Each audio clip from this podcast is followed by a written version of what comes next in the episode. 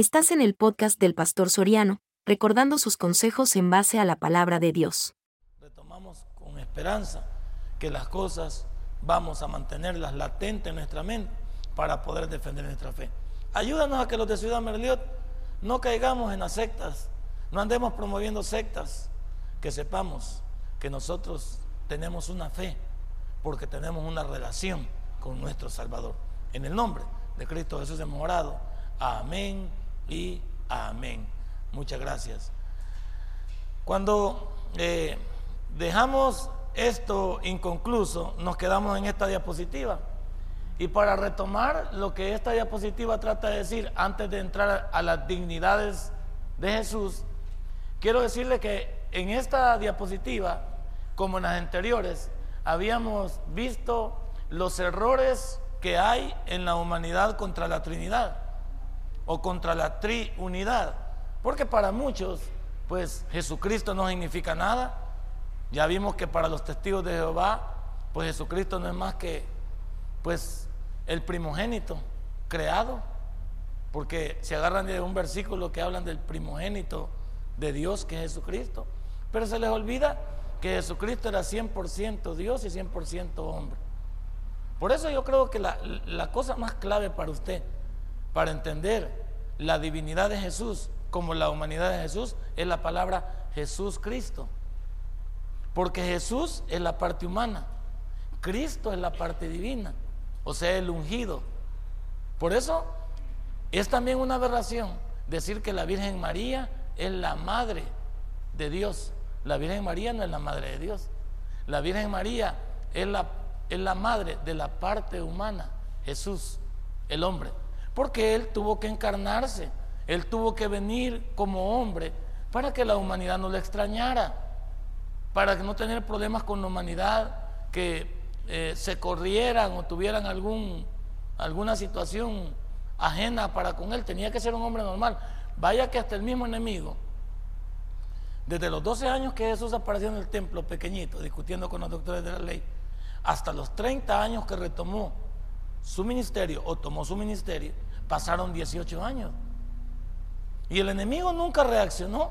Nunca reaccionó porque nunca reaccionó porque a pesar de que Jesús o Jesucristo era Dios, nunca se imaginó porque como lo vio como el hijo del carpintero, lo vio que era hijo de la Virgen María allí. Oye, un pueblito en Belén donde nunca había salido nada bueno. Así dice la escritura, algunos menospreciando a Belén, nada había salido bueno.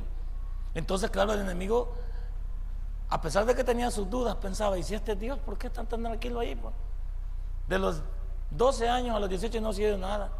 Y de repente cuando apareció los 30 años, aparecieron un montón de enemigos, los fariseos y los saduceos discutiendo con él discutiendo porque ellos esperaban un Mesías, pero un Mesías que los libertara del momento actual para ellos, que era el imperio romano.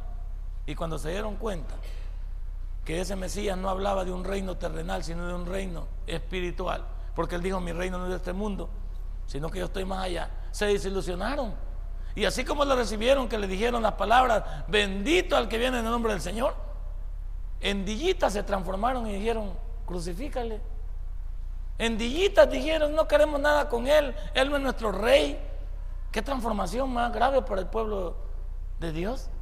Por eso es que aquí aterrizo. Por eso es que usted y yo estamos un paso adelante de Israel. No nos vamos a comparar con Israel, porque Israel y la iglesia son dos cosas. La iglesia es el pueblo redimido por Jesucristo. E Israel es el pueblo natural de Dios.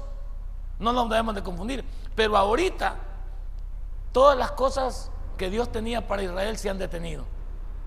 Él siempre está protegiéndolo, siempre está viendo por él, pero las promesas, los pactos y todo eso están detenidos. ¿Y quién es el protagonista de esta época? La iglesia. La iglesia es el protagonista. Ahora Él trata con nosotros. ¿Pero por qué? Pregúntese por qué. Fácil.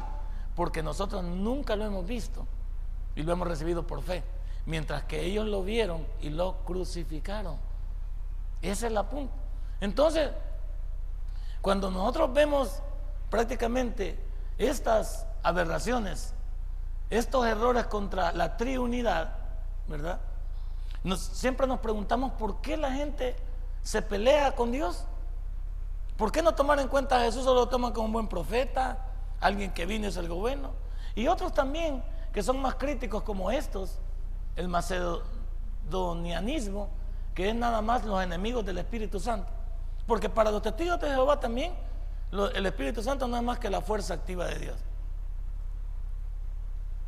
Y para muchos el Espíritu Santo no significa nada, incluso para los mismos judíos. Para los mismos judíos nosotros somos una secta, porque nos ven como politeístas. Como hablamos de triunidad, un Dios en esencia de tres, ellos piensan que somos triteístas, tenemos tres dioses. Entonces fíjese usted cómo va esto de bonito.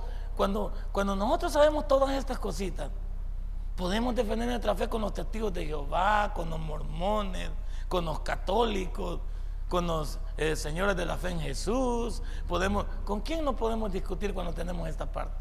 Y yo le animo, para todos aquellos que quieran saber que Jesucristo es Dios, deberían de leerse el Evangelio de Juan donde habla de la divinidad. Por eso el Evangelio de Juan es diferente a los tres primeros evangelios.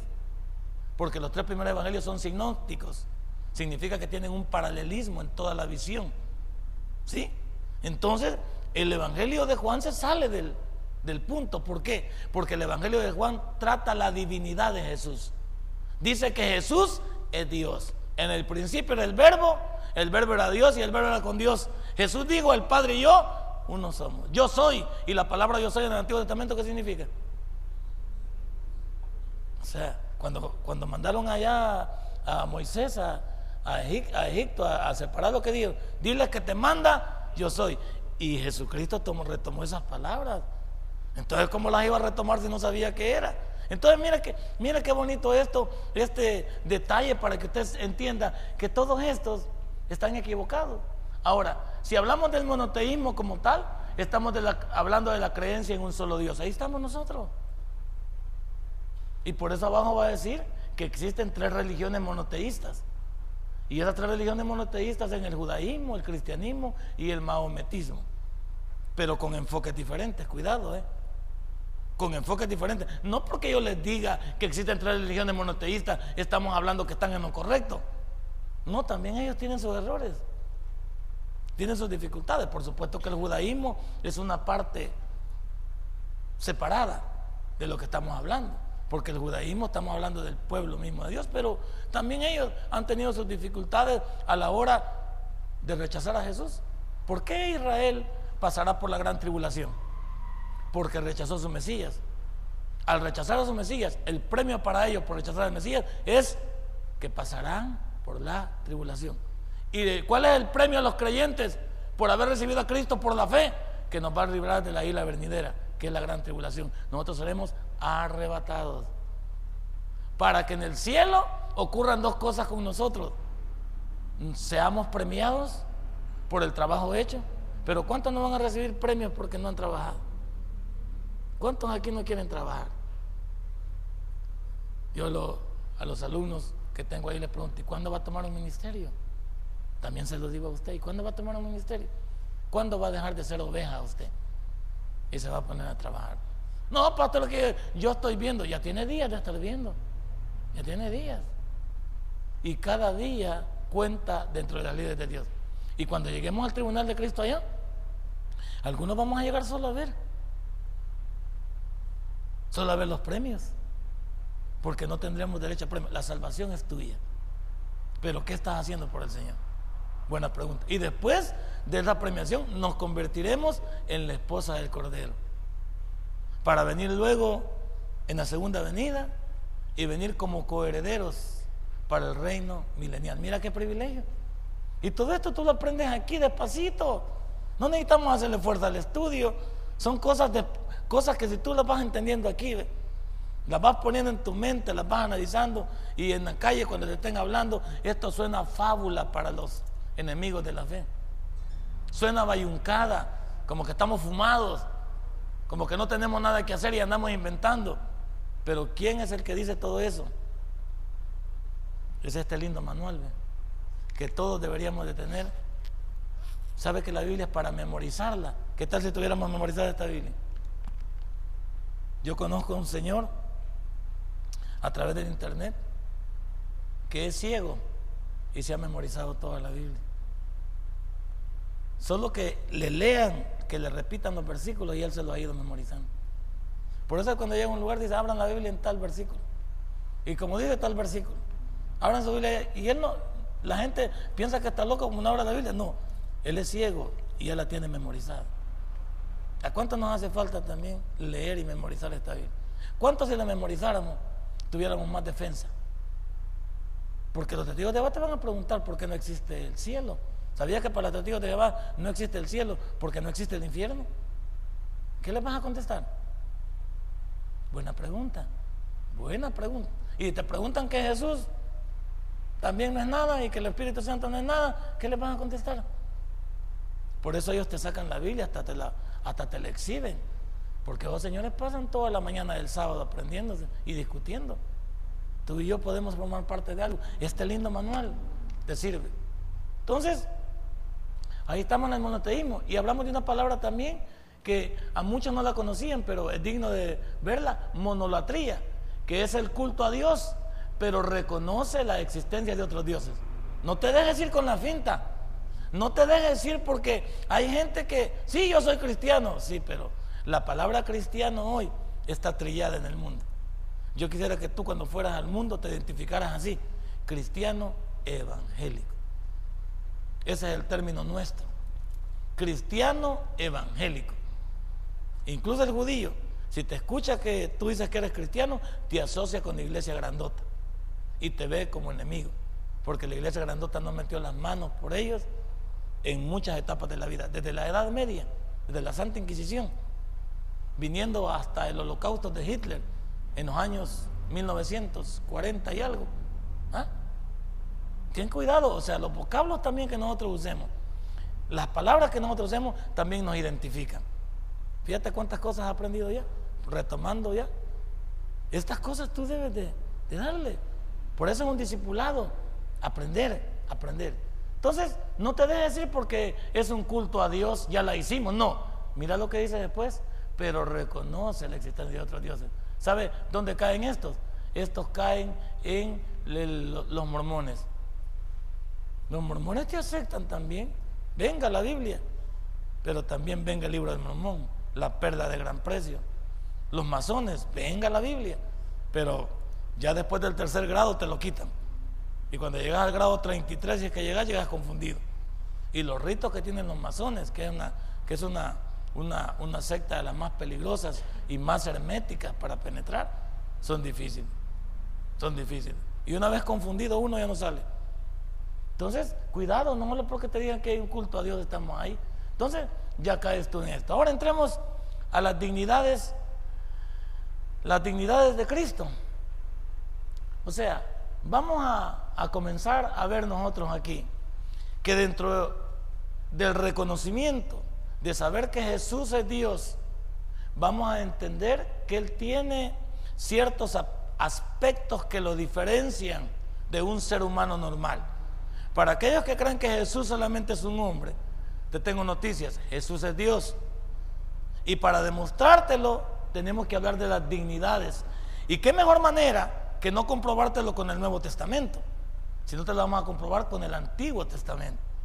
Porque estas dignidades están ejecutadas en el Antiguo Testamento. Y muchas de ellas fueron categoría principal de Jesús. Él es el único que ha podido retomar estas dignidades que ahora mismo vamos a ver. Comencemos. Primero abra su Biblia en 1 Timoteo capítulo 2. Trajo su Biblia, ¿verdad? Eso, el que no trajo Biblia, compre una o vea si se roba una, pero dé, por lo menos síntomas de cristiano. Por lo menos quítale la par y dígale, yo soy el evangélico. Que los que no han traído Biblia les da pena andar la Biblia. ¿Por qué les da pena andar la Biblia? Si la Biblia no estorba, ayuda. Primera Timoteo capítulo 2, versículo 5. Cuando lo tenga, sonría, por favor. Ahí dijo Ricardo Quintero, pero sonría, por favor. Y eso le va a ayudar. La risa es remedio infalible. ¿Sabía usted que la risa es remedio infalible? Nos quita, nos quita años de vida. Perdón, nos da años de vida. Lo que nos quita años de vida es la amargura. 2.5. Aquí está, mire. Porque hay un solo Dios y un solo mediador entre Dios y los hombres. ¿Quién es? ¿Ah? ¿Cómo dicen aquellos que Jesucristo entonces no forma parte? Usted como cristiano debe entender algo más que debo enseñarle aquí. Usted no puede ir al Padre si no es a través de Jesús. Nunca haga oraciones sin ir a través de Jesús. Nosotros le pertenecemos a Jesús. Y el Padre lo sabe. El Padre sabe que su Hijo fue el que se sacrificó por esta humanidad malvada donde entrábamos nosotros. Por lo tanto, cuando tú quieras ir en oración al Padre, debes de hacerlo a través de Jesús. Y todo lo que pidieras al Padre, dijo Jesús, en mi nombre, yo lo haré. Y aquí está bien, porque para aquellos que dicen que Jesucristo no es Dios, entonces qué golpazo, ¿no? Subrayalo y pone ahí a la par testigos de Jehová, mormones y sectas. ¿Dónde dejan este versículo? Entonces hay que arrancar la página, pues hay que botarla. Pues. Aprenda a defenderte. Cada vez que vengas aquí, subraya esos versículos y ponles un título. Ponles ahí TJ. No te va a acabar de tío de pero ponle TJ. Ponle mormones abreviados para que puedas defenderte y puedas comprobarle quién es Jesús. Ahora, para que este versículo tome, tome orientación correcta, en la época del Antiguo Testamento, y vamos a entender el Antiguo Testamento, desde Malaquías, perdón, desde Génesis hasta Malaquías, que es la Biblia hebrea, porque los judíos se han quedado anclados en el Antiguo Testamento, eso lo debe entender usted. Si nosotros pudiéramos decir, ¿cuántas Biblias hay? Es una sola. Pero si podríamos decir cuáles son las tres Biblias que usted realmente debería de tener en cuenta es la Biblia hebrea, que es la que tiene nada más de Génesis hasta Malaquías, la Biblia nuestra, que es la que tiene los 66 libros, que es la que tiene el Antiguo y el Nuevo Testamento, y la Biblia católica, que tiene 73 libros. Mire cómo va. Me parece que la hebrea tiene 23. Tiene 23 porque hace agrupaciones. Porque los 12 libros que nosotros conocemos como profeta menor es un solo rollo. Creo que anda por 23 la Biblia hebrea. Y la Biblia nuestra anda por 66. O anda o hay menos. Ah, vaya, que estaba dudando. Y la Biblia de los católicos tiene 73, porque ellos le agregan siete libros más, que se llaman deuterocanónicos. Dígales así para que no ofenderlos, porque les dice apócrifos o pseudoepígrafos significa ocultos o descalificados. Entonces digámosle deuterocanónicos, porque estos libros aparecieron después de que el canon estaba firme. Y se cree que el canon quedó firme más o menos entre el año 100 y el año 300, algunos lo manejan entre esa fecha, porque el último libro escrito fue el libro de Apocalipsis, y el último profeta fue Juan. Y si Juan se escribió, el libro de Apocalipsis de Juan se escribió entre el 95 y el 100 más o menos, por eso se le da esa, esa, esa, especialidad de que entre el, entre el 100 y el 300 vamos a decir que el canon quedó firme. ¿Y quiénes fueron los que generaron para que estos libros quedaran así? Bueno, los padres de la iglesia fueron algunos de los protagónicos para que, para que todo quedara firme así. Y la iglesia católica, que se jacta de que muchos de estos padres de la iglesia forman parte de ellos, no tomaron en cuenta estos libros. Los siete libros que le estoy hablando. Entonces quedamos claros que si pudiéramos hablar de una Biblia, una Biblia de los hebreos, para decir que ellos están hasta Malaquía. Otra Biblia, la nuestra, que es los 66 libros que nosotros tenemos un problema. Usamos la Reina Valera 1960 para nosotros poder hacer nuestras defensas. Pero aún podríamos decir que nosotros tenemos la Biblia de ellos. Y algunas veces podemos decir que ellos tienen la Biblia nuestra. No vamos a entrar en choque en eso. Entonces, dentro de este punto vamos a decir también que los católicos, su Biblia contiene 73 libros. ¿Estamos bien? Para aquellos que no lo sabían. Entonces, cuando entramos nosotros en la época del Antiguo Testamento, estamos hablando desde Génesis hasta Malaquía. Allí había tres clases de mediadores entre Dios y su pueblo. Porque Dios siempre, a Dios, dice la Biblia, nadie ha podido ver cara a cara y poder vivir. Entonces, vemos incluso en la figura de Moisés, que cuando él sube, si lo podemos ver nosotros en el libro de Éxodo, cuando él sube al monte Sinaí y está en lo elevado y ve que la salsa no se consume, él se asusta porque Dios le dice que, le quite, que se quite el calzado de sus pies porque está en tierra santa. Pero después de eso, él pretende ver a Dios. Y Dios le dice, no, yo pasaré.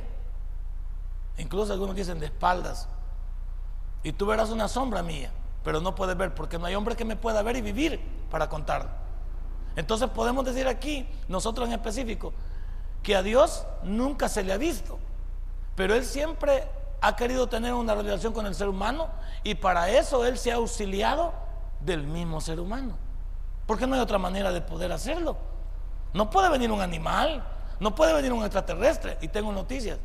Para aquellos que luchan con saber qué son los ovnis, qué son los extraterrestres, qué son los aliens, de dónde han salido esas películas de Harry Potter y estas películas del alien que se, que se van, que se llevan en estratosfera. Quiero, fuera de estratosfera, quiero decirle que usted debe entender que la Biblia habla de tres diferentes cielos. Habla de este cielo que usted conoce hasta donde nos llega la vista y hasta donde vuelan las aves. Ese es el primer cielo. Y el ave que más alto vuela es el águila. Entonces vamos a decir que hasta donde vuela el águila es el primer cielo. Cuando salimos ya de la estratosfera, a donde usted conoce los, la Vía Láctea y los planetas, y que va camino a la luna, según usted, aunque siempre andamos en la luna, esa parte es el segundo cielo. Y el tercer cielo es el trono mismo de Dios.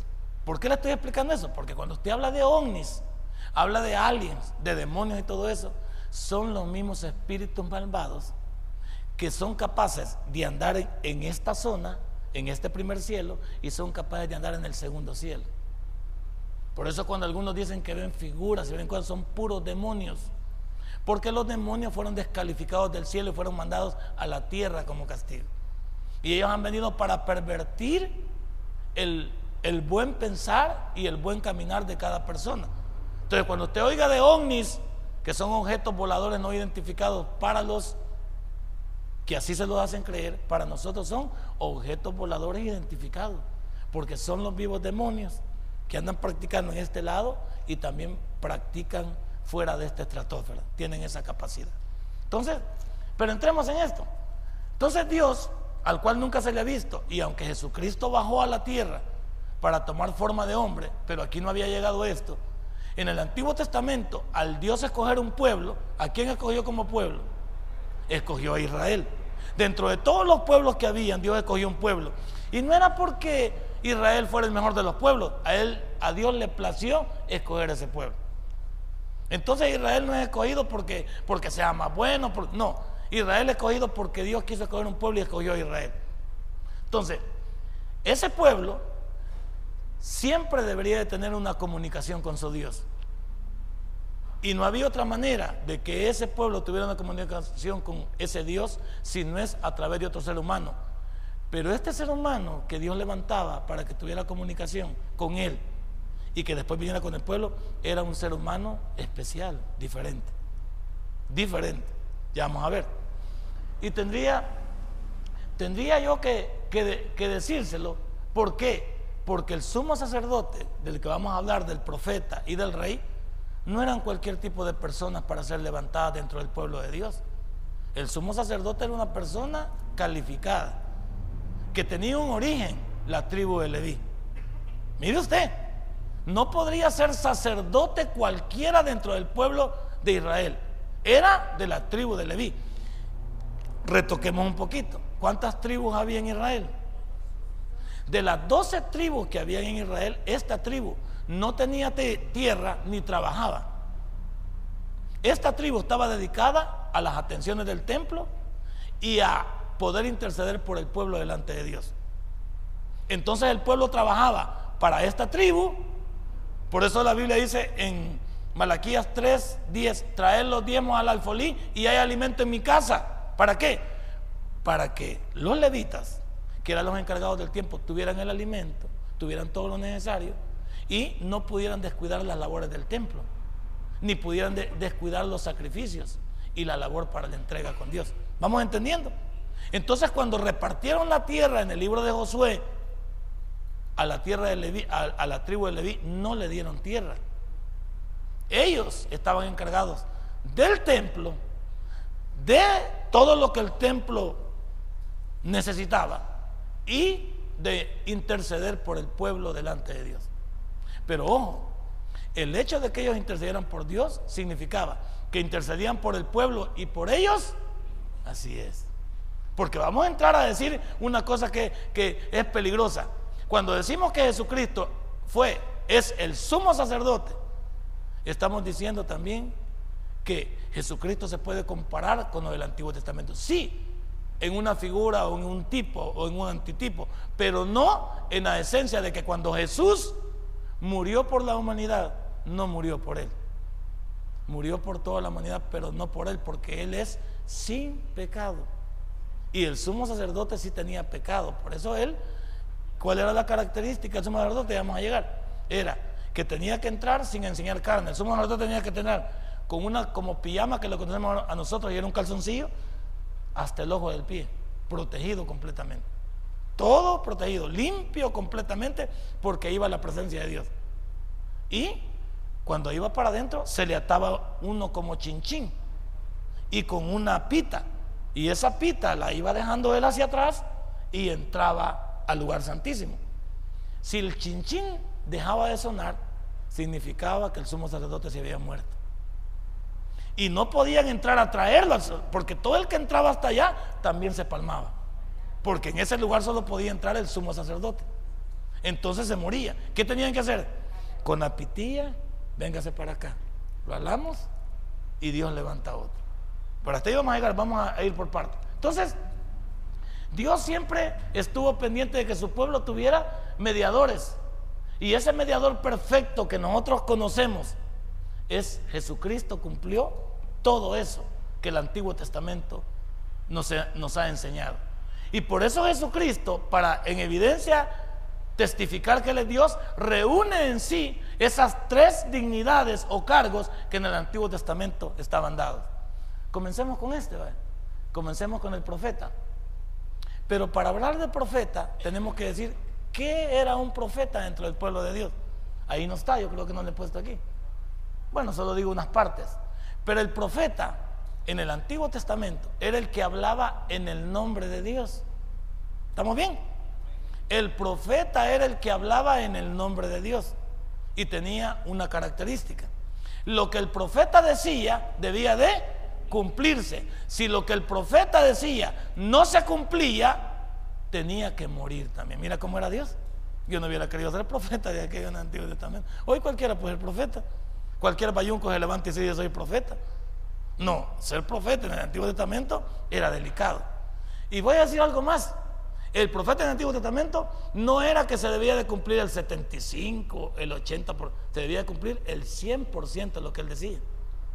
Porque como hablaba en el nombre de Dios, significa que lo que él hablaba no era de él. Él era nada más el instrumento que Dios utilizaba para hablar. ¿Estamos bien? Entonces ahora entiende usted. Si Jesucristo viene a ser ese profeta él vino para iluminar a la humanidad con un mensaje diferente. ¿Y cuál es el mensaje diferente? Juan 3:16. ¿Qué dice? Porque de tal manera amó Dios al mundo que dio a su Hijo unigénito, y ese es Jesús, para que todo aquel que en Él crea no se pierda, mas tenga vida. Ese es el mensaje que elimina. Ahora, lo que Jesús ha dicho como profeta, ¿se está cumpliendo? Claro que sí, y se va a cumplir. Porque hay que ver que dentro de la misma profecía, vamos a decir que hay cosas que ahorita están incompletas todavía. Hay profecías de solo un cumplimiento, hay profecías de doble cumplimiento y hay profecías hasta de triple cumplimiento. ¿Cómo le entiendo yo esto de las profecías? Debería decir yo que si un profeta hablaba, hablaba primero para el momento que estaba viviendo. Ese es el primer cumplimiento. Y el profeta podía lanzar también que su profecía tuviera una visión para el futuro. Y ese futuro era Cristo Jesús. Cuando esa profecía se convirtió en Cristo Jesús, puede ser que el profeta vio, como Isaías, vio más allá de Jesucristo. Porque él vio el milenio. Porque e, él ha visto, ha sido uno de los profetas más usados por Dios. Por eso decimos que Isaías es el quinto evangelio. Entonces Isaías vio el milenio, significa que Isaías vio el primer momento en su vida terrenal, lo vio en el futuro con Jesucristo y lo ve en el futuro hablando del milenio que no se ha cumplido. Entonces usted nota, de un cumplimiento, el momento en que vivía, de doble cumplimiento en el futuro, que es con Jesucristo choca, y luego el de triple cumplimiento, que es en el futuro inmediato con los eventos del porvenir. Y los eventos del porvenir comienzan con el arrebatamiento de la iglesia. Si usted quiere pensar cuál es el próximo evento que se debe dar, el próximo evento es el arrebatamiento de la iglesia. Y eso nos invita a todos los cristianos a estar preparados. Fíjese. Después del evento del arrebatamiento, todos los eventos tienen fecha. Este es el único evento que no tiene fecha.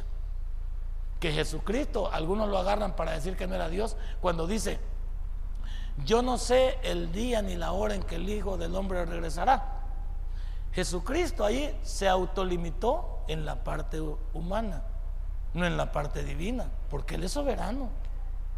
Y además no le convenía decirle a un montón de pícaros como nosotros porque no estaríamos en una iglesia como esta, sino que nos hubiéramos venido a hacer fila un día antes del arrebatamiento. Vendríamos con todas las colchas y todas las mochilas y nos acostamos a la par de la iglesia porque somos unos grandes viviendas los seres humanos.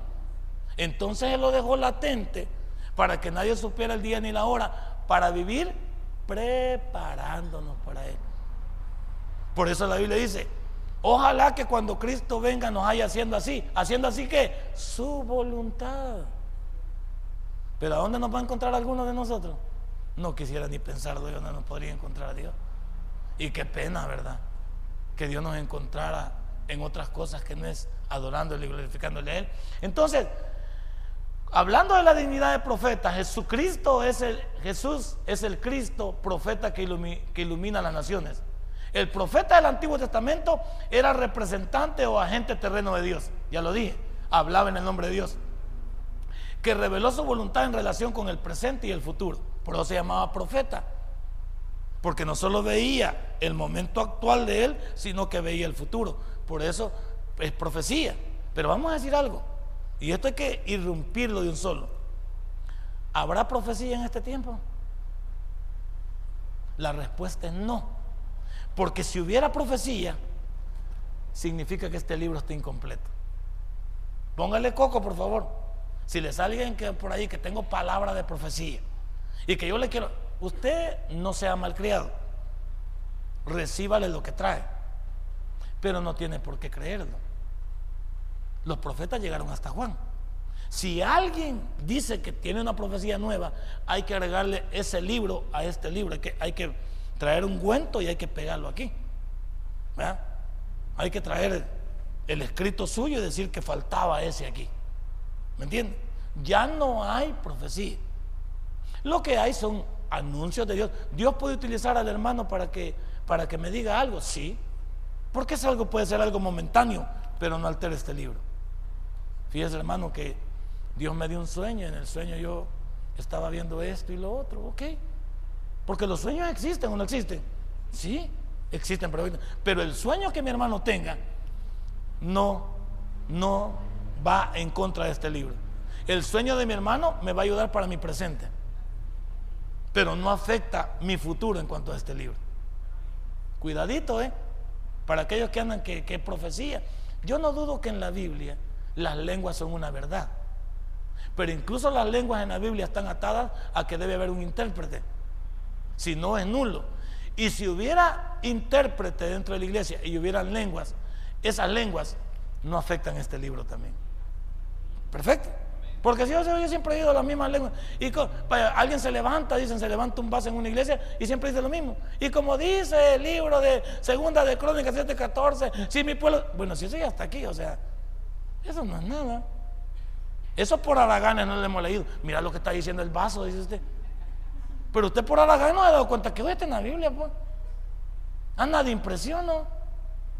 Entonces, cuidado, cuando hablamos de profecía, no estén viendo, solamente entienda que si la Biblia es en quien nos apoyamos y es quien nos da todo lo que nosotros necesitamos saber, solo hay que remitirnos a ella. Y si la Biblia no lo dice, pues no tenemos por qué creerlo. Y si el libro está incompleto, entonces significa que también el sacrificio de Jesucristo estuvo incompleto en la cruz de Calvario. Ahora, cuando decimos aquí entonces, que el profeta jugaba un papel importante dentro del pueblo de Dios era porque el profeta anunciaba todo lo que Dios quería decirle al pueblo. El profeta era el encargado de decirle al pueblo lo que Dios quería transmitirle. No había otro canal. Pero habían profetas malos, sí. Balaam fue un profeta que se, que se vendió. Y por eso Dios le cegó. Por eso después vemos que la Ana le habla, porque el ángel se atravesó, pero sus ojos ya estaban carnales. Y hay un montón de nosotros también que, que somos cristianos, pero como somos carnales, ahí ven, ya no vemos, ya no distinguimos. Hay algunos que aunque tengamos el lente más grueso ya no vemos, porque ya estamos ciegos. Aquí en este caso, Dios está hablando de un profeta cuerdo, de un profeta que era usado estrictamente por él. Y te digo, si el profeta hablaba, el 100% de lo que el profeta hablaba tenía que cumplirse. Si no el profeta era mentiroso, tenía que morir. Cuando hablamos también de que el que el Mesías fuera profeta para iluminar a Israel y a las naciones constituye un testimonio de los profetas. Comparemos, por ejemplo, vaya, ciertos, ciertos versículos del Antiguo Testamento con el Nuevo Testamento. Agarremos Isaías 42.1 y agarremos Romanos 15.8. Va. Porque a la gente hay que demostrarle una cosa con la otra para que no quede.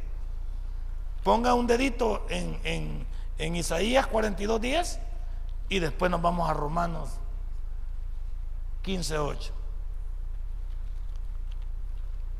Vamos con Isaías 42.10 primero. Vamos a mostrarnos. Use su Biblia. Porque si la Biblia nos lo dice, no tenemos por qué creerlo. Isaías 42.1. Vaya, aquí lo tenemos ya.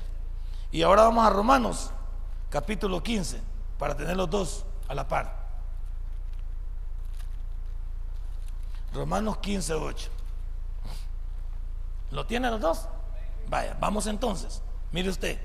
42.1 dice, he aquí mi siervo, yo le sostendré mi escogido en quien mi alma tiene contentamiento. He puesto sobre él mi espíritu. Él traerá justicia a las naciones. Póngale coco. Solo, solo el texto, póngale coco. ¿Habrá algún hombre que haya traído a las naciones lo que espera? No. Mire las naciones cómo están. Pues. Solo la última parte del versículo puede decir, Él traerá justicia a las naciones. Mire cómo estamos en el, mundo. Pues. Vaya, ahora leamos el libro de Romanos capítulo 15, versículo 8. Pues os digo que Cristo Jesús vino a ser siervo de la circuncisión para mostrar la verdad de Dios, para confirmar las promesas hechas a los... ahí estamos viendo que lo que el profeta estaba viendo allá para el futuro, aquí lo vemos como una realidad. El Nuevo Testamento nunca va a contradecir al Antiguo ni al antiguo también. Ya vamos a ver los tipos y antitipos también, para que usted pueda ver lo que esto significa. Aquí podemos ver perfectamente lo que la Biblia dice. ¿Habrá alguien que haya traído justicia a este mundo? No. Y por eso lo dice ahí, tras la verdad de Dios, para confirmar las promesas hechas a los padres. Y eso está hablando en el pasado. Acuérdese, el pasado.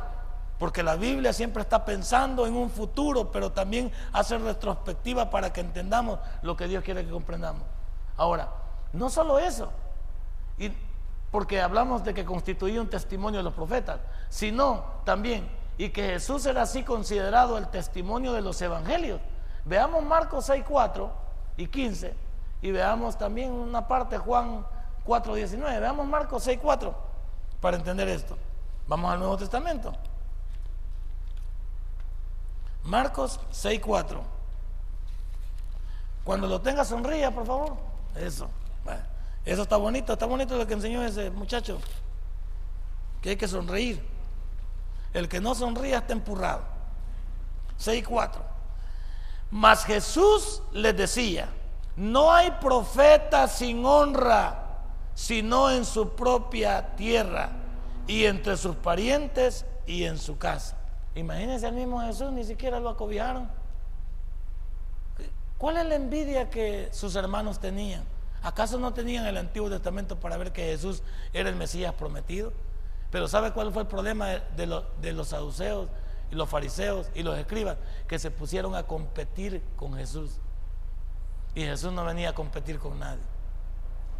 Jesús no le interesa. Bueno, cuando lo quisieron hacer rey, ¿qué hizo él? Se fue. A Jesús no le interesaba nada de este mundo. Él no vino a competir con la humanidad, la humanidad compitió con él y sigue compitiendo con él. La humanidad sigue compitiendo con él. Dicen que no hay Dios. Y entonces si no hay Dios, ¿para qué vamos a seguir hablando de él si no hay Dios? Usted ni discuta con un ateo y no decir que no hay Dios, pues bueno, ¿para qué vamos a discutir sobre alguien que no existe vos? No, payunco, apartate mejor. ¿Por qué? Porque no tiene sentido lidiar con algo que no existe. Desde el momento que usted, alguien le diga, soy ateo, ah, porque te vaya bien, dígale. No, pero es que vení, este, yo quiero saber por qué vos crees en Dios. Y no decir que vos no crees, pues. Y si vos no crees, voy a perder mi tiempo. No decir porque no hay Dios, pues. Porque esa es la parte. A, sin y teo, Dios. Sin Dios. Entonces, vos sos una persona sin Dios. ¿Para qué vamos a discutir? Ahora, si vos querés escuchar que Dios existe sin discutirlo y sin negarlo, podemos hablar. Pero de otra manera, ¿para qué? Si vos estás en tu necedad, así digámosle. Y luego, veamos el versículo 15. Salud. Dice ahí, otros decían, es Elías. Y otros decían, es un profeta. O alguno de los profetas. Ah, o sea que había parte también del pueblo. Porque recuerde que no todos en Israel estuvieron en contra de Jesús. Pero al final terminaron siendo presa de los que estaban confundidos. Porque vamos a decir algo, vea bien esto, échese la bolsa esto. Cuando ellos quisieron promover que Jesús fuera crucificado, ¿quiénes comenzaron? Comenzó los de arriba, los religiosos. Ellos comenzaron a decir, crucifícale. Y a la voz de ellos comenzó a seguirle toda la, como dicen en mi pueblo, toda la majada. O sea que el pueblo ni sabía qué decían, solo comenzaron a repetir lo que los otros decían. Por eso es peligroso andar siguiendo grupos, porque en el éxtasis del grupo usted peca, porque usted tiene una identidad propia para poder decidir. Pero cuando se mete en grupos, otros deciden por usted. Veamos el último, solo para irlo. Mira. Juan 4:19, adelante. No se vaya para atrás. Después sigue Marcos, Lucas y después sigue Juan. 4, 19.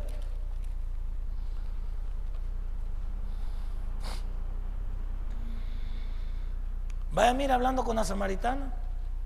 La samaritana, a pesar de que andaba en pecado, reconoció algo en Jesús diferente. Mira que es lo que le digo. Le digo la mujer, Señor, me parece que tú eras profeta. Y como no, si le había dicho que tenía cinco maridos y que ahora tenía no de ella, se asustó. Y dijo, este cómo sabe. Aquí solo que un pariente mío le ha ido a contar. Como algunos vienen aquí a la iglesia y dicen, ¿y vos le fuiste a contar al pastor? No. Es que hay veces cuando uno anda haciendo cosas malas, el mismo pecado lo acusa. Saber quién le ha dicho al pastor, no, es tu pecado acusándote de lo que andas haciendo. Y dicen algo y te, y te mueve los sentimientos. Porque uno cuando anda haciendo algo malo, anda, como dicen en mi pueblo, anda chiviado. ¿Sí? ¿Sí? Uno cuando anda en el carro y se le ha olvidado la licencia y ve un retén, no se pone mal. Dice uno, voy a dar la vuelta aquí, pero si doy la vuelta, la policía me va a seguir. Y dice uno, voy a pasar el retén, si me paran, mujer que se me olvidó. Pero su, su, corazón ya comenzó a latir, porque le van a quitar el carro, van a comenzar a decir, ya comenzó a latir. Y eso lo pone nervioso a usted. Y, acuérdese que, como dicen, la gente huele el miedo suyo. Un perro, ¿por qué sale en guinda detrás de suyo? ¿Por qué sale corriendo? Y el perro cuando llega atrás de él, Mica le dice, ya no ni le muerde, sino que jugando como usted anda el chuchito. Pero como somos miedosos, y el miedo es lo que nos hace inestables. Entonces, tenemos nosotros que entender que la mujer realmente, ¿cómo no iba a pensar eso? Y le dio el término profeta, alguien que ve más allá de lo normal. Porque ¿quién te lo contó, pues? Y este hombre, si le dijo que era judío, no podía estar en Samaria. Porque los samaritanos no se llamaban con los judíos. Y fíjese cómo era Jesús. De acuerdo al mapa, si este era el mapa de Israel, si yo lo, lo pongo así, y decimos que en esta parte de abajo estaba Samaria, Cuando los judíos venían y se chocaban con Samaria, no pasaban por Samaria, daban la vuelta. Y Jesús, cuando llegó a Samaria, dijo, me es necesario pasar por Samaria, porque iba a encontrar a la mujer en el pozo. Y dijo, yo me voy a meter a Samaria. Y se metió a Samaria y se puso a la par del pozo. O sea, había un objetivo en Jesús. Pero la mujer se queda con la boca abierta cuando le dijo, yo no hablo. Primero, una mujer no podía hablar con un hombre. Era una falta de respeto, era como que alguien ya tenía una relación. Eso era prohibidísimo en esta cultura oriental.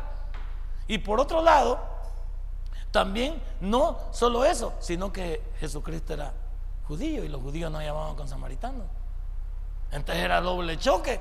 Pero judío tenía, Jesús, perdón, tenía que pasar por ahí porque le era necesario. Tenía que a esta mujer evangelizarla porque esta mujer llevó el mensaje a los demás, pues. Cuando se fue para allá le dijo, no me he encontrado a uno. Que callate, me dijo que, que con el ruco que estoy ahorita no es mío. Ni los cuatro que he tenido. Entonces, por eso cuando usted le digan samaritana no sonríe. La están ofendiendo. Oye, por favor. Entonces, es broma. Sí, porque un señor fue a una fiesta y cabal así le digo, aquí llevo el regalo para la samaritana. O sea, eso tampoco es así, ¿verdad? Cuando va. Entonces, en calidad de profeta, Jesucristo hizo, las, hizo lo siguiente. Primero, Jesús predicó la salvación. Fíjese, le voy a decir algo. De acuerdo a este discipulado, Jesucristo no vino a darle de comer a la gente, no vino a sanar a la gente, no vino a, que, a que la gente fuera libre de alguna presión económica o familiar. Jesucristo vino a salvar lo que se había perdido. Esto lo demás es colateral. Porque Dios no nos sanó a todos, no les dio de comer a todos, no los libró a todos. Jesucristo, antes de estar interesado en esta humanidad, en lo que te falta de comer, en tus enfermedades, en tus parientes, en tus hijos, está más interesado en tu alma y en tu espíritu. Porque de qué sirve que Dios te haga el milagro si vas para el infierno. Jesucristo siempre a la gente le habló primero de la salvación. Ahí escribí un sermón yo cuando vinieron a ese sermón ustedes que se llama. Ven a Jesucristo y después hablamos de tus problemas.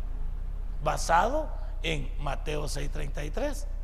Mas buscad primeramente el reino de Dios y su justicia y las demás cosas vendrán por. Pero como nosotros venimos buscando primero el carro, el trabajo, el negocio, la mujer que lo ha dejado, el marido que se le ha ido. Y poco le importa a Jesús. Entréguese primero a Jesús y después Él se encargará de lo suyo. Pero ¿de qué sirve que le regrese a su marido si lo toman para el infierno? ¿De qué sirve que le dé un carro si, si ya no va a regresar a la iglesia? Jesucristo no está interesado en las cosas materiales primero, está interesado en el ser humano salvación. Él está interesado en el mundo, en el hombre como tal, pero el hombre ha confundido las expectativas. Por eso no se debe ir por las teologías de, ni la liberación, ni la teología de prosperidad. Son una farsa. Jesucristo está interesado en el ser humano de manera individual, porque la salvación no es colectiva, es individual. Y luego en segundo lugar, Jesús anunció el reino. ¿Qué está diciendo Jesús? Que hay algo más después de esta vida. Oiga bien, hermano, cuando recibimos a Jesús, hay algo más después de esta vida que nos está esperando. Y es el reino milenial. Por supuesto que nosotros en el arrebatamiento tenemos que irnos con Él. Hace el tribunal de Cristo que es la premiación y luego nos casamos con Él para venir al reino milenial. Si usted me pregunta, hoy se predica el Evangelio de la Gracia cuando la gran tribulación se haga visible y esté en este mundo, no se va a predicar el Evangelio de la gracia, se va a predicar el Evangelio del reino. Porque estamos hablando del reino milenial. No se va a predicar el Evangelio de la gracia porque ya pasó. Ya Jesucristo ya nos llevó, el Espíritu Santo también se fue. Ahora, y no es que se haya ido porque se tenga que ir, sino porque Él es el residente en nuestra vida. Él es el que habita en nosotros. Y lo que detiene la aparición del anticristo es el Espíritu Santo que habita en nosotros, que somos la iglesia. Por eso usted ya no diga de ahora en adelante, voy para la iglesia. La iglesia es usted. y soy yo. Voy para el lugar de reunión. Voy para el edificio donde nos reunimos. Pero no diga, voy para la iglesia. Ah, bueno, si la iglesia es usted, cuando Jesucristo venga, no se va a llevar estas cuatro paredes, lo va a llevar a usted y a mí, porque no me quiero quedar también. Entonces, no diga voy para la iglesia, la iglesia es usted. Entonces, aquí está hablando que Jesús anunció el reino, claro, porque él vino también a predicarle a sus hermanos. Y recuerde que para ellos era un problema. A ellos no les podía hablar de un solo en el formato que lo hizo porque los asustó. Por eso los judíos serán jurados por serán juzgados por los méritos que han hecho a través de la ley, pero también en la creencia de que un Mesías iba a venir por ellos. Cuando le pregunten cómo será juzgado un, un judío, un judío como pueblo natural de Dios será juzgado a través de los méritos que ellos vienen haciendo por guardar la ley, que no la cumplen, y por la esperanza que tienen de que un Mesías va a venir por ellos. Esa es la verdad. Porque de qué otra manera pues, se puede juzgar a un judío como pueblo de Dios, diferente a nosotros. Nosotros seremos juzgados por el rechazo o por la aceptación de Cristo Jesús. Punto. Y vamos a decir algo, al infierno no se va por ser malo, ni al cielo se va por ser bueno. Al cielo se va por recibir a Cristo y al infierno se va por rechazarlo. Y voy a decir algo más. El infierno no fue creado para el hombre. El infierno fue creado para Satanás y sus ángeles. El hombre va allá por pasmado. Así dígale a uno que vaya para allá. Vos vas allá por pasmado. Porque ese lugar no fue creado para vos. Fue creado para el diablo y sus ángeles. El hombre va allá porque como no quiere nada con Jesús. Los que aquí no hay ningún pasmado. Porque todos estamos vivos. Pues ya estamos con Cristo. Aquí nadie está de pasmadito. Aquí somos unos grandes vivianes. Pero es otra cosa. También a Jesús, no solo como profeta, le interesaba predicar la salvación y anunciar el reino, sino predecir el futuro. Él nos está diciendo, vengan a mí y líbrense de la ira venidera. Vengan a mí y sean parte de mi proyecto de ser mi esposa en el futuro. Vengan a mí sean pueblo mío. Vengan a mí, trabajen para mí, anuncien mi evangelio. Vengan a mí y vamos a establecer un reino de mil años en el futuro. Vengan a mí y voy a hacer un cielo nuevo y una tierra nueva. ¿Cuántas cosas nos ha prometido Dios? Todas esas las, ha Él predicho. ¿Y dónde está eso? Aquí ve. Aquí está. Todo lo que te estoy hablando está aquí. Entonces ya no te debes equivocar tú. Y vamos a la otra parte dejamos el profeta. ¿Qué era el sacerdote? El sacerdote era el que intercedía ante Dios por los hombres. Vamos cayendo ya hoy sí. El sacerdote es el que intercedía ante Dios por el hombre y por él mismo. Por eso decimos nosotros que Jesucristo es el sacerdote que se ofrece como sacrificio de las naciones. Cuando usted lee el libro de Hebreos, que el libro de Hebreos, la carta de Hebreos es la supremacía de Cristo por sobre todas las cosas. Es decir, Cristo es superior a los ángeles, que son seres creados, es superior a los profetas, es superior a Moisés, porque Moisés significa la ley. Jesucristo es superior a todo. Cuando usted vea la carta de los hebreos, que es dirigida a judíos que se habían convertido al cristianismo y estaban siendo perseguidos por sus hermanos, porque habían abandonado el judaísmo y querían que regresaran, cuando leemos esta carta hay un choque, porque nosotros vemos que Jesucristo se denomina el sacerdote que murió en la cruz por nosotros, pero les choca a ellos porque Jesucristo en la cruz murió desnudo. ¿Cómo, cómo ¿Cuál era la figura del sumo sacerdote que tenían? Todo cubierto, todo protegido. Pero vamos a decir algo, ¿por qué el sumo sacerdote físico o humano entraba protegido? porque él sí tenía pecado encima.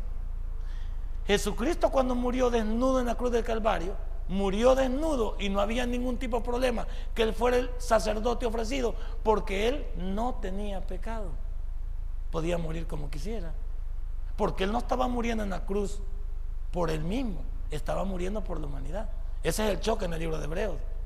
Que dice, ¿cómo vas a creer que él es el sacerdote si mira cómo está en la cruz desnudo. Sí, porque para ellos querían entender que Jesucristo era humano. Y aunque lo era, en la fase que había venido a ser, era divino. Por eso en la cruz no murió Cristo, murió la parte humana, porque la parte divina siempre se levantó. Ni siquiera lo atesoró ahí el, el sepulcro.